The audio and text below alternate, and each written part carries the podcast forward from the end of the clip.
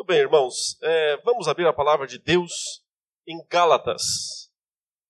A carta de Paulo aos Gálatas, capítulo 1. Nós vamos ler os versículos 6 a 10. Eu vou ler essas mensagens em Gálatas, estou seguindo a versão nova Almeida atualizada. Os nossos irmãos vão projetar também esta tradução, embora você pode acompanhar normalmente na sua Bíblia também, a revista é atualizada, porque a diferença é pequena, apenas um pouco mais atualizada essa aqui do que a outra. Gálatas 1, versos 6 a 10. Diz assim: Estou muito surpreso em ver que vocês estão passando tão depressa daquele que os chamou na graça de Cristo para outro evangelho o qual, na verdade, não é outro. Porém, há alguns que estão perturbando vocês e querem perverter o Evangelho de Cristo. Mas, ainda que nós, ou mesmo um anjo vindo do céu, pregue a vocês um Evangelho diferente daquele que temos pregado, que esse seja anátema. Como já dissemos, e agora repito, se alguém está pregando a vocês um evangelho diferente daquele que já receberam, que esse seja anátema. Por acaso eu procuro agora o favor das pessoas ou o favor de Deus? Ou procuro agradar pessoas? Se ainda estivesse procurando agradar pessoas, eu não seria servo de Cristo. Vamos orar mais uma vez. Santo Deus, amado Pai, nós te louvamos por esta manhã. Te louvamos por este que é o dia do Senhor. Aqui estamos reunidos nesta casa de oração, como igreja do Senhor, na autoridade do nome de Jesus Cristo que nos foi dada, para entoarmos os louvores ao teu nome, para elevarmos a ti as nossas orações, os nossos pedidos, as nossas súplicas, para ouvirmos a tua voz, a tua palavra. E é nesse momento que nós a lemos, que nós te pedimos em nome de Cristo Jesus que o teu Espírito Santo, único que pode de fato nos instruir na verdade, faça ele o trabalho que lhe é próprio, nos abençoe, nos ilumine, nos dê compreensão do texto. Não apenas uma compreensão intelectual, uma compreensão das palavras em si mesmas, mas uma compreensão espiritual profunda, aplicada aos nossos corações, às nossas mentes, as nossas vidas nos dias em que estamos aqui neste mundo.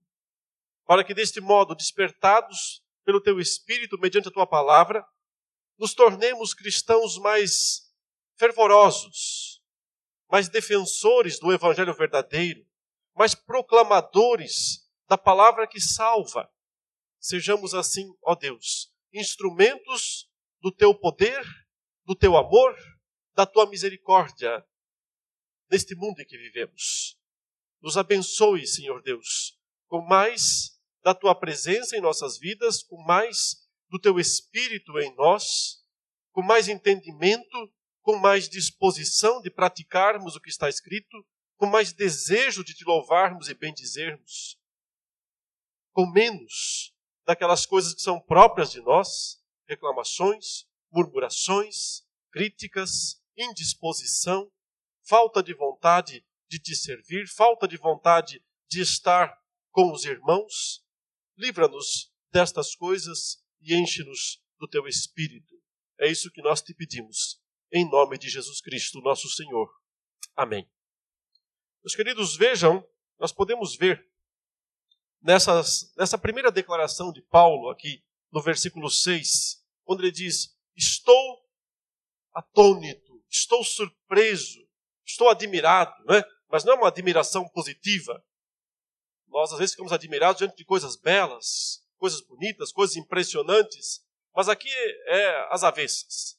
É uma admiração às avessas. Paulo está, na verdade, extremamente preocupado com a situação das igrejas da Galácia. Nós podemos ver nessa declaração o quanto de fato ele estava podemos dizer assim, angustiado, ansioso em logo escrever a eles e resolver o problema que ele havia identificado. no meio daquela congregação ou congregações, porque na verdade está escrevendo para várias igrejas, de pelo menos três ou quatro cidades que ficavam numa região que nós chamamos de Galácia, chamava-se Galácia naqueles dias, e que havia sido justamente o campo missionário inicial de Paulo. Né? O primeiro local em que ele pregou o evangelho logo depois do início daquela missão com Barnabé a partir de Antioquia, da Síria, e que havia dado resultado. Ele chegou por ali, naquelas cidades chamadas da Galácia, cidades como Icônio, Listra, Derbe, né? que também eram chamadas de cidades da Licaônia, uma região pobre, atrasada, rural naqueles dias, né? Não era, embora estivesse sim na rota, numa da rota principal uh, de uma estrada importante que saía do, nós chamamos de Oriente Médio, né? Da região de Israel, ou que hoje chama Palestina, e subia até Roma, né? Uma estrada importante daqueles dias, mas era uma região mais obscura, mais atrasada, não ficava realmente naquela região mais rica e desenvolvida do Império Romano, que era a Ásia Menor, onde ficavam outras cidades, como Éfeso, Pérgamo, né, Esmirna, Tiatira, cidades que aparecem principalmente no livro do Apocalipse. Mas, embora fosse uma região mais pobre, atrasada, foi a primeira região onde o evangelho foi recebido, foi aceito, fora dos limites do judaísmo, já dentro do mundo não judaico dentro do mundo romano, greco-romano, o mundo gentil, né, como a Escritura, o Novo Testamento, ou como os próprios judeus chamavam os estrangeiros, os gentios, os não-judeus. O apóstolo Paulo, então, foi utilizado por Deus, porque o Espírito Santo, quando o separou para isso, de fato, o investiu dessa autoridade, para que ele pregasse o evangelho fora do ambiente judaico, mesmo ele sendo um judeu é, da tribo de Benjamim, no caso, um israelita, né? não tecnicamente um judeu, que a tribo é diferente, mas nesses dias, já praticamente a palavra judeu já estava começando a substituir a palavra Israel ou israelita. São sinônimos até certo ponto. O fato é que o apóstolo Paulo foi o instrumento de Deus para a conversão de muitas pessoas não judias, né, não da religião judaica, não da, da nação judaica, estrangeiros, portanto, como nós, para o Evangelho. Mas então, essas mesmas pessoas, primeiras igrejas fundadas por ele na região da Galácia, foram alvos de uma contra-pregação, podemos dizer. Que não se apresentava como uma contra-pregação, na verdade se apresentava como uma, um complemento. Ao que tudo indica, pregadores itinerantes, esses sim, judeus, uh, originários da tribo de, ou melhor, da seita dos fariseus, mas que não tinham recebido ainda o mesmo entendimento que Paulo havia recebido. Que entendimento? O de que a salvação era pela graça, mediante a fé, sem a necessidade da observância de costumes judaicos. Paulo entendeu isso, que os costumes judaicos tinham uma função no passado, quando eles foram usados por Deus como uma preparação para a vinda futura de Cristo, mas que uma vez que Cristo veio, aqueles costumes não precisavam mais permanecer. Isso Paulo entendeu, e isso Paulo começou a pregar para os gentios, para os estrangeiros.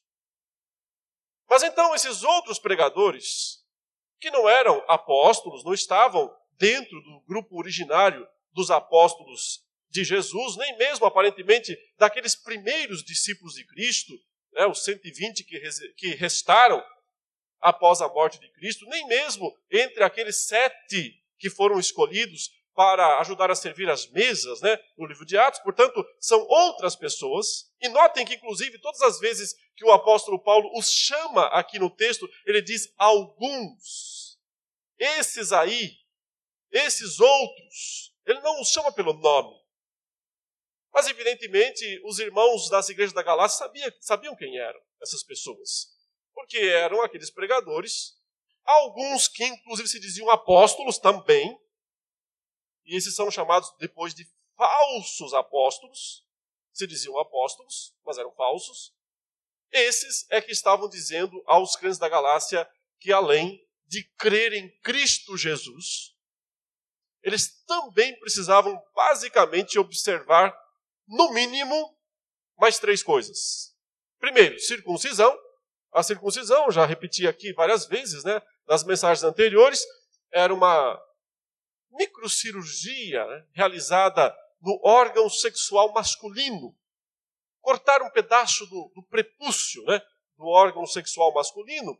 Isso vem do Antigo Testamento, obviamente, e era assim, na velha aliança, a cerimônia introdutória para aquele que tanto nascesse dentro da terra de Israel, quanto aquele que viesse de fora para fazer parte da terra ou do povo de Israel.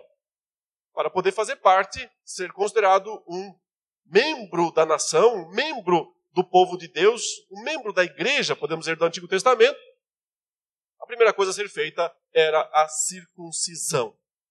O apóstolo Paulo entendeu que isso fazia parte da velha aliança e que a partir de agora não havia mais necessidade de permanecer essa prática na nova aliança. Mas esses outros pregadores disseram: não, não cessou. Ainda tem que fazer isso. É necessário que os crentes gentios, ao se converterem, se submetam a essa cerimônia. E junto com ela, ela era a principal, mais duas coisas, mais duas ordenanças. E essa é a palavra que Paulo usa nas suas cartas para designar essas três práticas, ordenanças. Ele diz, eles diziam, também é necessário que os novos convertidos sigam uma dieta alimentar prescrita pelo Antigo Testamento, no caso, se abster de vários alimentos, como todo mundo sabe, né? Carne de porco, não pode consumir nenhum tipo de sangue, não pode comer animais que foram mortos sem que o sangue escorra, né? chamados animais sufocados, o sangue ainda dentro do corpo, tem que sangrar o animal para que ele possa ficar, digamos assim, livre do sangue e então podia consumir apenas a carne. A proibição, portanto, a esse tipo né, de comida com sangue. E também outras observâncias, mas essas eram as principais.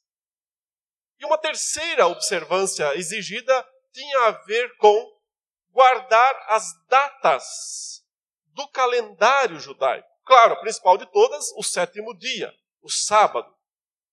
Mas além do sétimo dia, também havia a celebração do primeiro dia do mês no judaísmo, que era chamada a celebração da lua nova. O calendário judaico não é solar, é lunar. Então, ele começa sempre com o primeiro dia com a lua nova. É o primeiro dia do mês. E nesse dia, o judaísmo tinha uma celebração especial. Além disso, havia três, alguns acham quatro festas anuais, em que todo mundo tinha que vir a Jerusalém, ou pelo menos era altamente recomendável né, que viessem, para permanecer um período, um dia, dois, três, ali na cidade de Jerusalém, louvando, adorando a Deus e participando de todos os sacrifícios oferecidos de alguma maneira. Outras datas também eram importantes, mas menos faladas, né? Tinha a ver com aqueles uh, anos chamados anos de jubileu do judaísmo, tudo isso vem do Antigo Testamento. Eles observavam isso também. Mas notem, não é que quando um estrangeiro viesse para o judaísmo, ele imediatamente tinha que obedecer todas aquelas coisas. Eles entendiam que era um processo, que a pessoa ia pegando essas coisas aos poucos e que ela ia assimilando essas práticas aos poucos. Mas o que não se podia admitir, e essas pessoas defendiam isso, os pregadores defendiam isso, não se podia admitir que um gentio, quando fosse alvo da pregação do evangelho, fosse dito para ele que ele estava livre dessas coisas. Então, esses contra-pregadores da pregação de Paulo, né, passaram, ao que tudo indica, pelas mesmas cidades por onde Paulo passou, e foram como que corrigindo o trabalho dele, falando: olha, muito bem, o apóstolo Paulo pregou aí sobre a salvação pela graça, ele disse que a salvação é através de Cristo somente, nós concordamos com ele, a salvação é somente através de Cristo. Mas está faltando uma coisa, que ele talvez por não ter tempo, ou porque não quis, ou porque não quis talvez assustar vocês, ele esqueceu de anunciar que vocês precisam também se circuncidar e precisam também guardar o calendário da nossa nação, o judaísmo, e precisam também observar uma série aqui de restrições alimentares. Tem que mudar a dieta de vocês. Não era uma mudança para emagrecimento, ou por saúde, nada disso. Era uma mudança por objetivos religiosos. Por uma ideia de que certas comidas contaminam espiritualmente as pessoas. E, portanto, eles queriam que aqueles crentes se abstivessem disso. O que aconteceu foi que os crentes da Galácia se deixaram convencer pela pregação dos falsos pregadores. Isso nos mostra, já desde o início, o quanto geralmente a mensagem falsa pega mais fácil do que a mensagem verdadeira. A mensagem falsa é assimilada mais facilmente do que a verdadeira. Por isso Paulo fala: "Eu estou admirado, estou atônito, porque foi muito rápido a transição de vocês do evangelho verdadeiro para o falso. Aconteceu, provavelmente mesmo tenha acontecido em poucas semanas, pouquíssimo tempo. Eles já tinham deixado de crer daquele modo que o apóstolo Paulo pregou e estavam crendo agora daquele outro modo que os falsos pregadores haviam pregado. E é por isso que Paulo, aqui nessa carta, nós vemos, ele está ansioso por ir direto ao ponto. Suas cartas, em geral, têm uma longa saudação inicial, onde ele menciona situações, uh, elogia por exemplo, se você ler a primeira carta aos Tessalonicenses, que é uma das primeiras que ele escreveu também, você tem uma longa saudação no início da carta, ele fala sobre o modo como eles receberam a palavra, ele destaca ah, os frutos, o resultado, como tem sido bom, ou seja, ele faz vários elogios né, para os Tessalonicenses na sua primeira carta. Eu estou comprando essas duas porque elas são talvez quase da mesma época.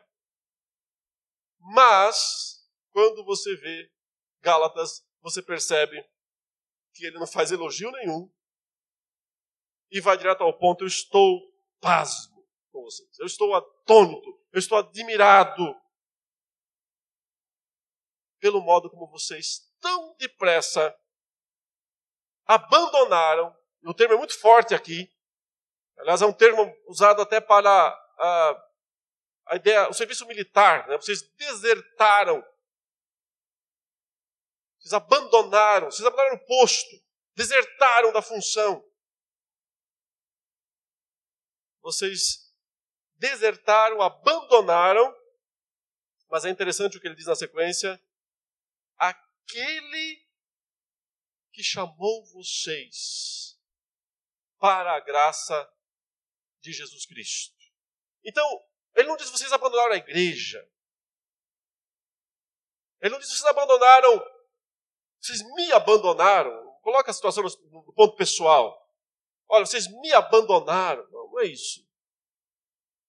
Vocês abandonaram aquele. Quem é esse aquele que ele menciona aqui? Aquele que chamou vocês na graça do Senhor Jesus, ou na graça de Cristo. Ele está falando de Deus o Pai, provavelmente, que através do Espírito Santo, mediante a pregação do Evangelho feita por Paulo, efetuou um chamado, uma convocação. Porque a pregação do Evangelho é uma convocação para que os, os pecadores abandonem seus pecados, e sigam a Cristo. Se convertam a Cristo Jesus. Então, é também uma convocação em termos militares, está chamando soldados. Esses soldados ouviram a convocação e foram atrás. Mas, de repente, eles param de fazer isso. Eles, interrompem a marcha, eles interrompem a sequência. e voltam. Por isso ele diz: vocês desertaram, vocês abandonaram o chamador de vocês, aquele que chamou vocês, através da graça ou na graça. Então, portanto, o Evangelho, o que é a pregação do Evangelho? Não é um pregador chamando alguém para fazer parte dessa ou daquela igreja. É Deus chamando pecadores através da pregação de qualquer pregador fiel para que se tornem participantes de Cristo, participantes de Jesus Cristo, para que se tornem participantes da graça que existe, que há em Jesus Cristo. É isso que é o chamado, é isso que é a pregação do Evangelho. E isso havia acontecido nas cidades da Galácia. Mas de uma hora para outra, porque se deixaram levar por falsas pregações, aqueles crentes abandonaram isso, abandonaram o próprio convocador deles, que é Deus. Então, o Evangelho, meus irmãos, é um chamado na graça, feito diretamente por Deus. E nisso está o poder do Evangelho, o poder da pregação. Uma das grandes coisas que o apóstolo Paulo trabalha aqui na carta aos Gálatas é o poder da pregação. Claro que isso traz consigo a responsabilidade do pregador, mas também dos ouvintes, que tem que ter consciência de que quando eles estão ouvindo a pregação do Evangelho, eles estão ouvindo Deus falar. Deus está falando através da pregação. Deus está chamando. Deus está convocando. Rejeitar endurecer o coração à mensagem. Não é endurecer o coração ao mensageiro. O mensageiro pouco importa. É nada. O mensageiro pouco importa. É a mensagem que importa. É a pregação que importa. Hoje se dá muita importância aos pregadores. Isso é perigoso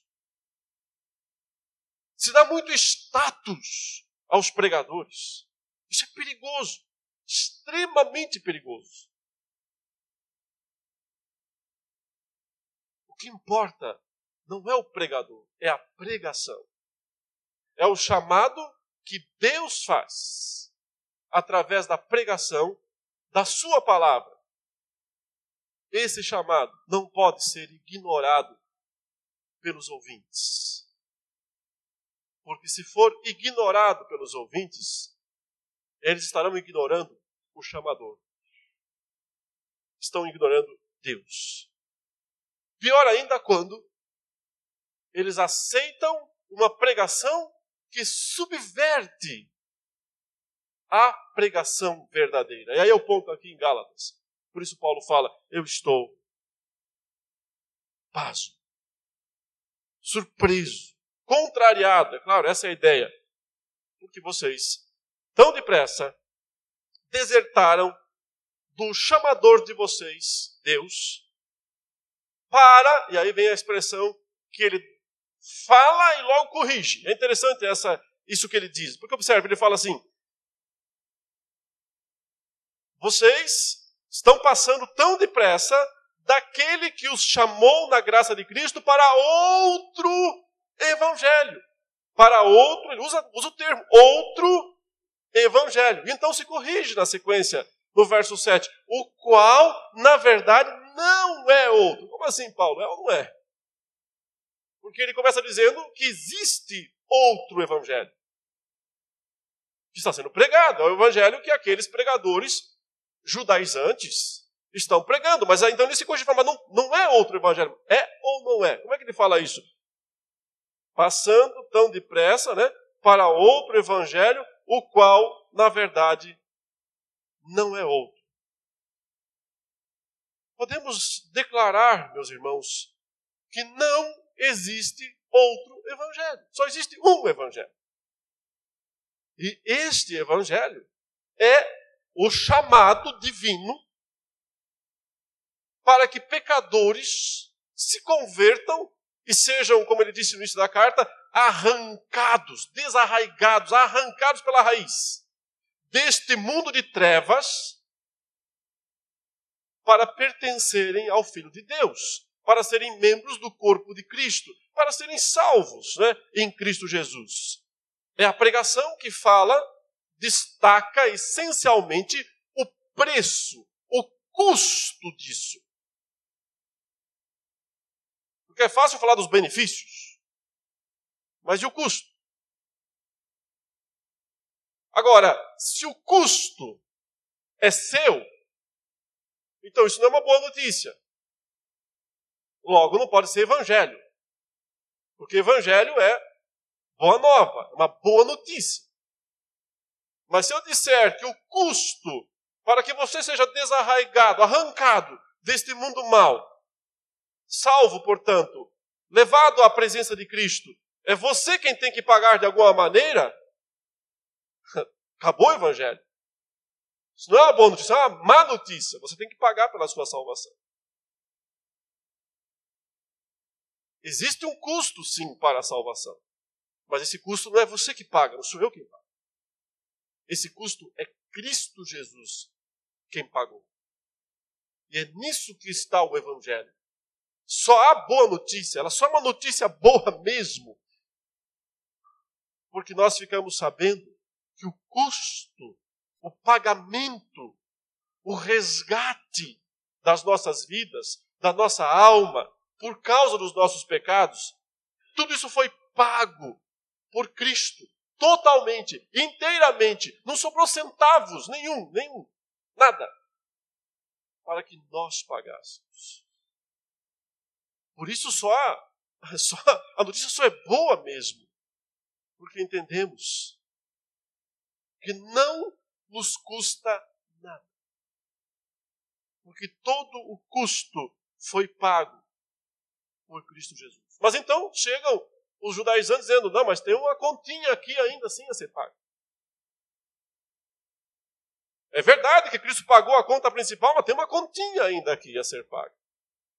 Você precisa, de alguma forma, dar a sua contribuição, fazer o seu pagamento.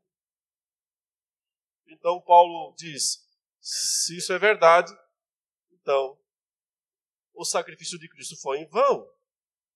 Pois não foi suficiente. E se não é suficiente, é vão de qualquer maneira. Logo não há mais evangelho. Então, notem, por que evangelho?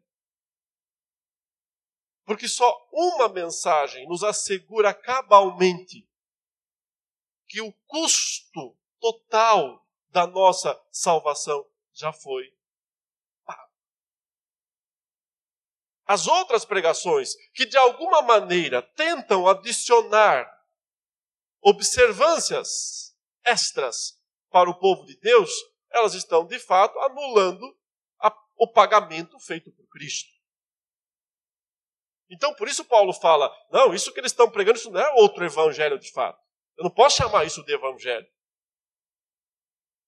Mas é sim uma adulteração, uma tentativa, na verdade, uma tentativa de adulteração do evangelho verdadeiro.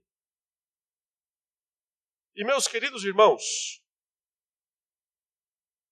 que nós entendemos então que na verdade os legalistas aqui, os judaizantes, eles não estavam pregando uma coisa totalmente distinta daquela que Paulo pregava. Eles não chegavam lá nas igrejas e diziam assim: não, Paulo falou que a salvação é pela graça, mas na verdade a salvação é pela lei. Eles não pregavam isso. E é por isso que o legalismo é tão perigoso. Porque ele segue o caminho da graça até certo ponto. Mas então, sempre tem esse. Mas então, acrescenta-se alguma coisa. Ou tira-se alguma coisa. Mas em geral é acresce. Quem tira são os antinomistas os que são os que pregam uma liberdade total. Falaremos sobre eles também, porque Paulo tem muitas coisas a falar sobre eles num certo ponto, num certo momento da sua carta. Mas aqui ele está falando dos acréscimos. Está mostrando que, na verdade, aqueles pregadores seguiam, eles pregavam de forma semelhante à que Paulo pregava até um ponto. Sim, a salvação é pela graça, mediante a fé. Sim, por causa do sacrifício de Cristo. Nós entendemos isso. Claro, Cristo morreu pelos nossos pecados, é isso mesmo. Mas vocês têm que fazer mais isso, e mais isso, e mais isso, e mais isso, mais aquilo. E se não fizerem essas coisas, não serão salvos. É aqui que o apóstolo Paulo, então, se revolta e pega tão pesado. E ao mesmo tempo, é, por que ele faz isso, meus irmãos? Porque aqui está o grande problema. Se, eles, se aqueles uh, judaizantes estivessem pregando um, entre aspas, evangelho totalmente diferente daquele que Paulo pregava, totalmente diferente, as pessoas ali mais facilmente identificariam o erro, identificariam a falha.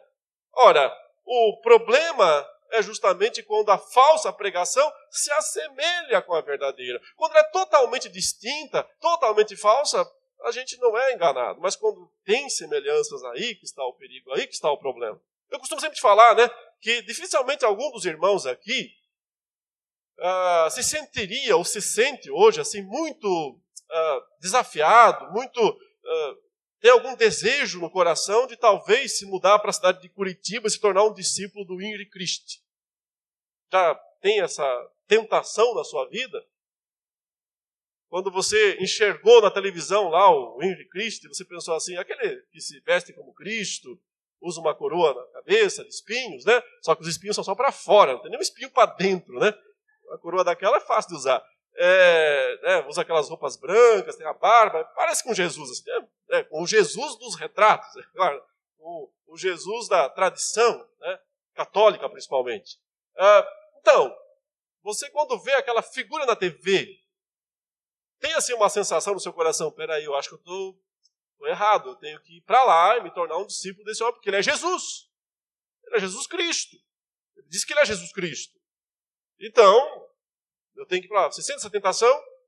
Não sente, eu acho que não. Por que não? Porque é falso demais. É extremamente falso. Não tem como ser mais falso. Você olha e fala: Meu Deus, como é que alguém pode acreditar nisso. Mas tem gente que, mesmo assim, acredita. Mesmo assim. Mesmo usando coroa de espinho com espinho só para fora, mesmo assim acredita que ele está sofrendo ali como Cristo. Portanto, aquilo que é escancaradamente falso, imitador, né, jocoso até, a gente não é atraído por essas coisas, a gente fica mais tranquilo em dizer, não, isso aí não me convence. É, é parecido quando, se você é, vai receber um dinheiro, e aí você pega lá e a nota diz três reais. Você pegaria, levaria para casa uma nota de três reais? Provavelmente não, né? Peraí, acho que não tem, né? Não existe nota de três reais. Ou tem já, talvez eu não saiba. Acho que não tem. Ou então você pega uma nota de 50 reais, mas foi impressa numa impressora preto e branco, lá, essa só preto, né? Branco não existe. Impressora de uma cor só, não é colorida, na sua casa você imprimiu ali, recortou e tenta passar para. Alguém vai pegar? Dificilmente. Mas quando você recebe uma nota de dinheiro falsa, mas muito bem feita, você balança. Porque eu mesmo já balancei algumas vezes. Pegar uma nota e falar, não sei qual é a diferença. O pessoal fica botando contra a luz, passando o dedinho. Eu até imito isso aí também, mas estou fazendo nada, não sei nem o que eu estou fazendo. Certo? Você pega a notinha, põe contra a luz, passa o dedinho, faz de conta que você nem sabe o que está fazendo, né? Agora, quem sabe o que está fazendo, conhece a marca, tem marca d'água. Outro dia eu estava lendo lá que tem cinquenta e poucas marcas numa nota de 50 ou de 100 reais, né? 50 e poucas marcas de identificação. Vai levar o dia inteiro, né? Assim, peraí, só, até agora só achei 49, só mais um minuto aí. Mas o caixa do banco, raramente é enganado. Raramente um caixa do banco, quando recebe uma nota falsa, ele é enganado. Por quê? Tem uns caixas aqui, pessoas que já trabalham com caixa de banco aí. Por quê? Raramente. Porque conhece muito bem a nota verdadeira. E quando você conhece muito bem a nota verdadeira, está tão habituado com a verdadeira, é só colocou a mão na falsa, já na hora você percebe que ela é falsa. Os nossos irmãos, né, músicos, que entendem muito bem das notas musicais, conhecem já a música. Quando você escuta uma nota fora do padrão, saiu fora, a pessoa colocou a nota errada ali no instrumento naquele momento, na hora grita no ouvido da pessoa. Grita. Agora, o sujeito que não é músico, ele acha que é um arranjo. É um enfeite, alguma coisa diferente, né? Que a, o músico está usando. Ainda bem, né? Não. Foi um erro mesmo. Mas quem é músico entende. O problema, se alguém canta uma canção inteira desafinada, sabe, nossa, tá horrível. Mas uma notinha ou outra lá no meio desafinada passa. Passa despercebida. No meio de 100 notas verdadeiras, uma falsa pode passar despercebida.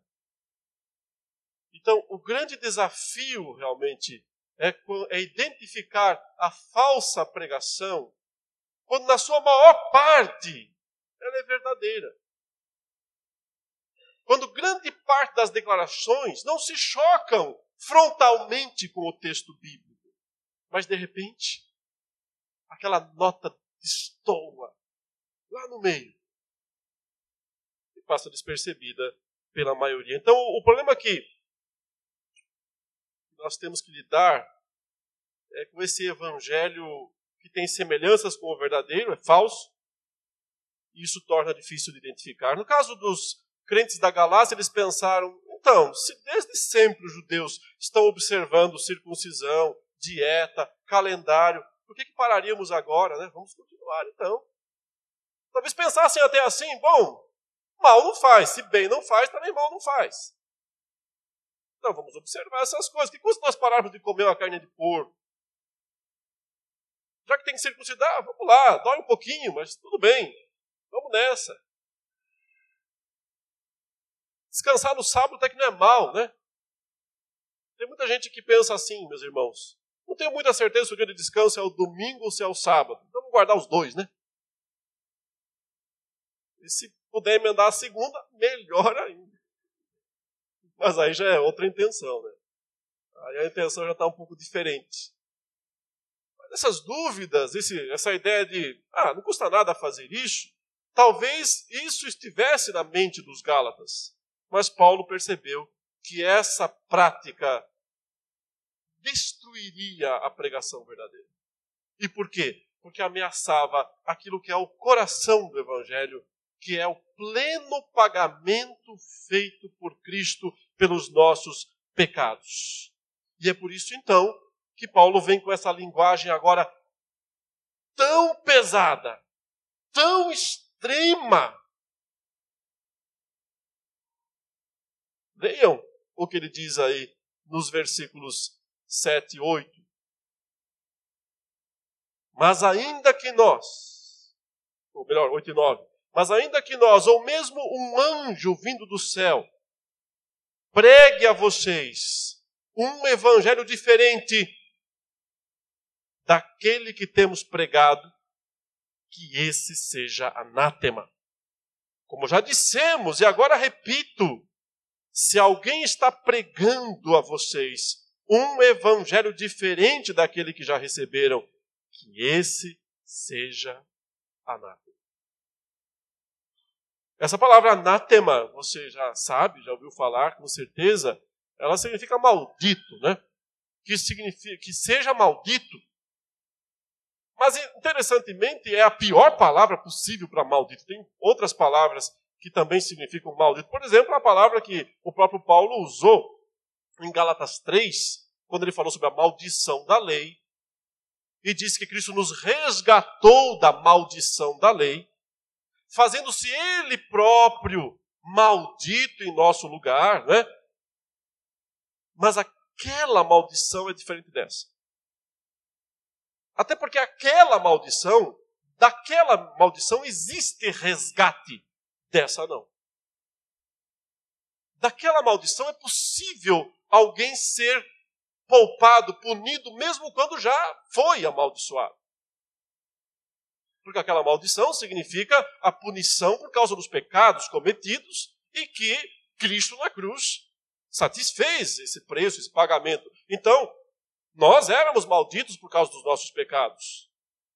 Mas dessa maldição nós fomos libertados quando Jesus Cristo, ele próprio, assumiu a maldição em nosso lugar, eh, carregando a culpa dos nossos pecados na cruz. Mas essa maldição aqui não tem expiação para ela. Quando ele fala, seja anátema, é um, uma declaração que representa plena condenação, sem chance de remissão. Plena condenação.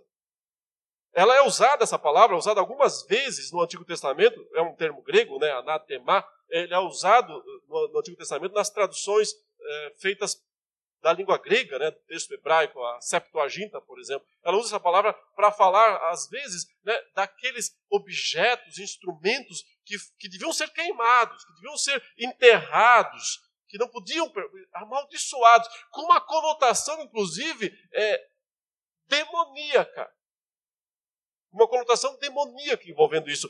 Entregues ao diabo, malditos como ele é, amaldiçoados como ele é. Não é apenas, não é aquela maldição, eu repito, da qual todos nós fomos alvo por causa dos nossos pecados, mas que somos libertos porque Cristo assumiu essa em nosso lugar. Essa maldição Cristo não carrega. Porque essa é a maldição maligna, satânica, diabólica, é compartilhado o destino do diabo. Não há redenção para o diabo. Não existe salvação para ele. Ele é, ele é um anátema. Satanás é um anátema. O que quer dizer que não há salvação para ele, não há redenção para ele, não há graça para ele. E é justamente esse termo que o apóstolo Paulo está usando aqui quando ele diz: se alguém mesmo que nós, ele se inclui nisso. Se eu aparecer aí, ou alguém do meu grupo aqui, Barnabé, Marcos, Lucas, Lucas não estava ainda nessa, nessa fase, se alguém aparecer aqui, eu ou qualquer um dos nossos, e pregar um evangelho com acréscimos, porque esse que vai além aqui, ou diferente, é com acréscimos. O sentido original, o sentido do termo é com acréscimos. Quais acréscimos? Aqueles. Dieta, calendário, no mínimo esses acréscimos, podia ter outros. Se alguém acrescentar alguma coisa, por menor que seja, ao evangelho verdadeiro, se alguém atentar contra a integridade da mensagem do evangelho, Paulo está dizendo, que seja amaldiçoado por toda a eternidade. Não tem palavra mais forte que seja amaldiçoado por toda a eternidade. Mesmo que um anjo vindo do céu faça isso. Ou seja, ele leva aqui a, ao limite máximo da possibilidade.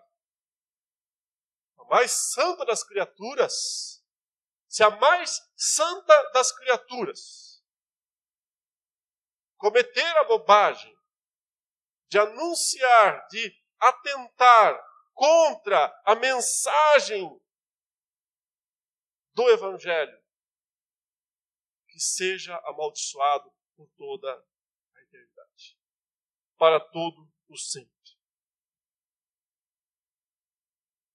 Uma declaração assustadora. Qualquer pessoa que lê o verso é, 8 se assusta, e aí ele repete no ar para dizer: não entenderam? Não ficou claro? Vou repetir.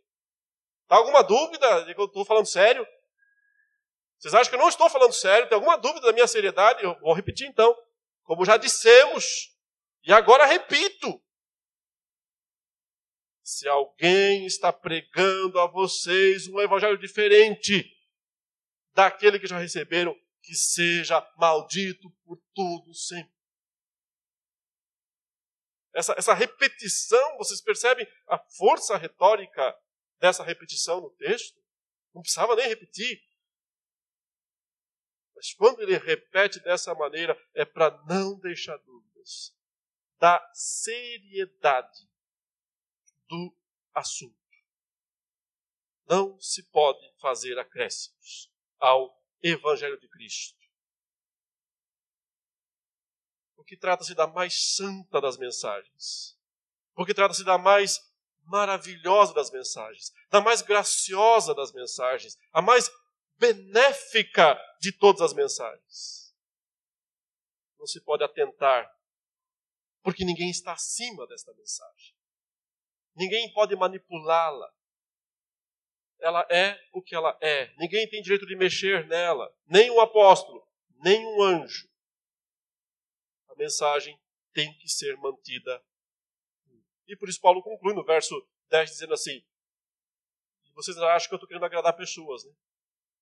Os pregadores disseram que eu não falei sobre circuncisão, eu não falei sobre dieta, calendário, essas coisas, essa parafernália toda aí, religiosa, porque eu não quis chatear vocês, eu não quis magoar vocês, eu, eu não quis assustar vocês, eu quis é, enganar para que vocês continuassem me seguindo. Se eu fizesse isso, eu não era servo de Cristo. O pregador, meus irmãos, portanto, tem grande responsabilidade. E agora eu parto já para as conclusões aqui e aplicações. E de fato, primeira aplicação que nós temos aqui é direta para pregadores do Evangelho. Porque, sabe aquela ideia de trabalho perigoso? Sabe aquela questão de periculosidade, insalubridade? pregadores mereciam um adicional de insalubridade no salário. Brincadeira, evidentemente. Mas é a mais perigosa das tarefas.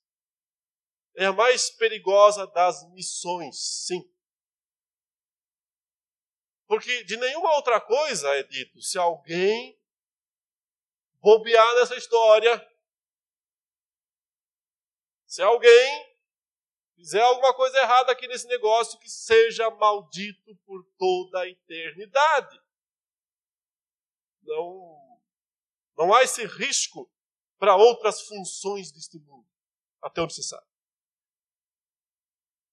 Aparentemente, esse é um risco primordial, prioritário de pregadores da palavra de Deus. Portanto, pregadores nós precisamos ter consciência do risco.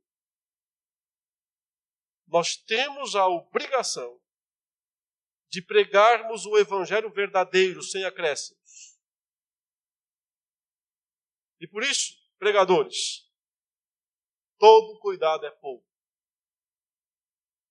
Porque o risco aqui está sobre a sua alma, está sobre você, pregador.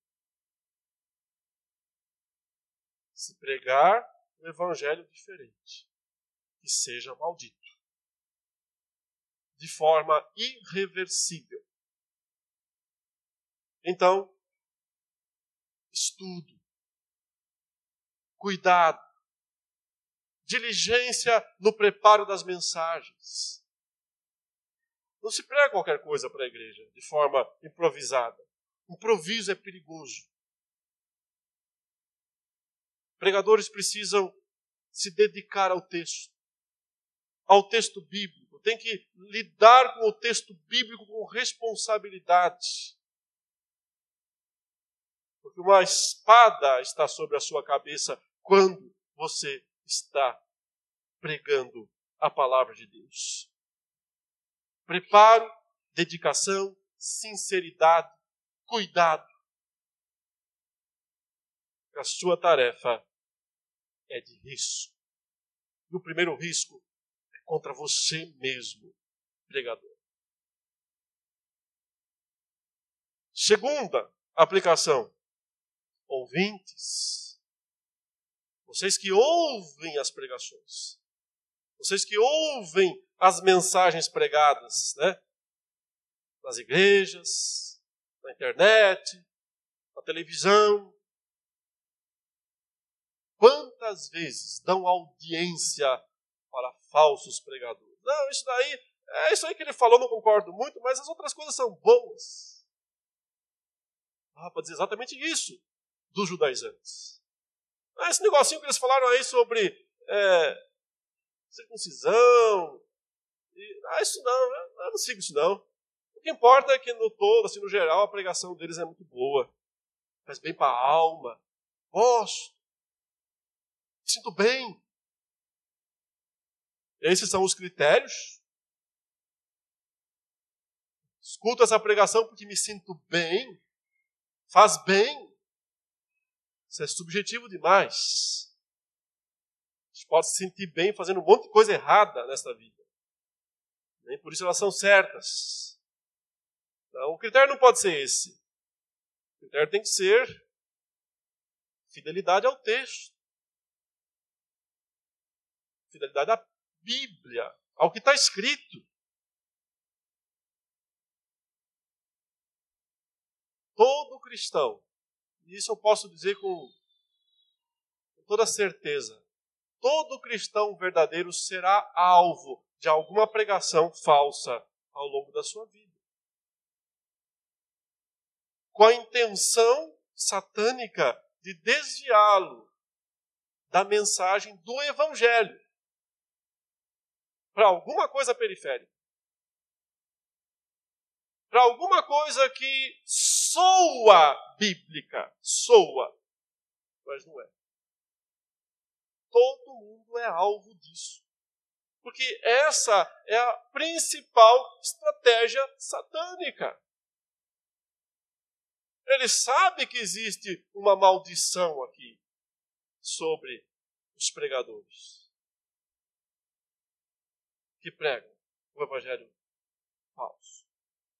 Ele sabe que os ouvintes, quando dão ouvidos a essa pregação, estão desertando, como Paulo diz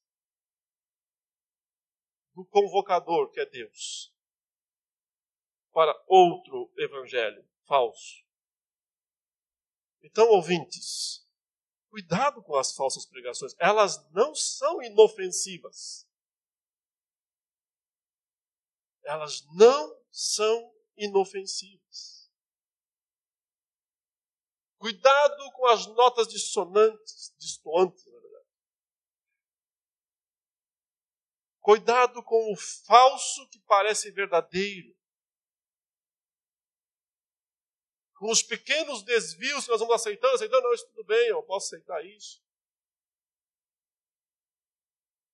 Porque daqui a pouco você está no mesmo caminho dos Gálatas.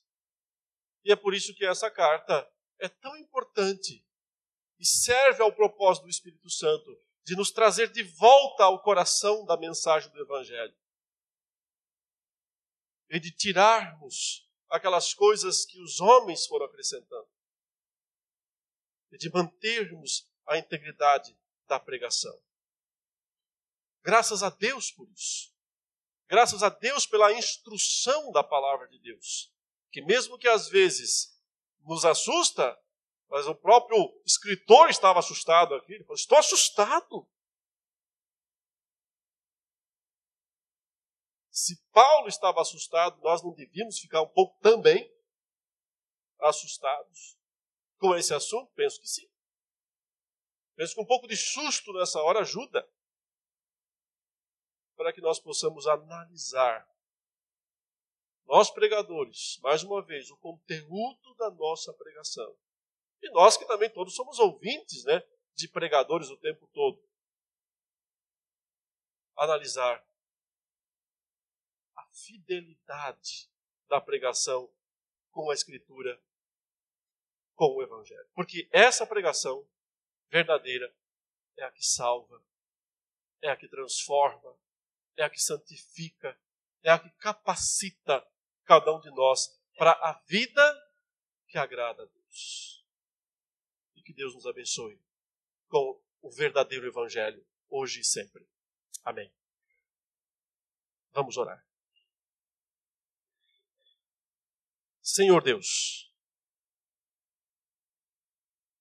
nós te suplicamos em nome do Senhor Jesus que tu nos dês uma compreensão clara do Evangelho verdadeiro, uma familiaridade, uma afinidade tão extrema com Ele, tão forte com Ele mesmo, para que nós jamais sejamos tentados pelas pregações que se desviam da mensagem verdadeira da tua palavra. Livra-nos do erro, do engano, das mentiras do diabo e das mentiras do nosso próprio coração.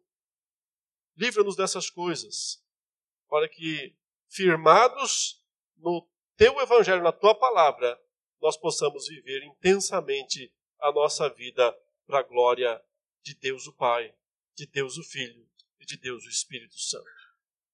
Essa é a nossa oração em nome de Jesus. Amém.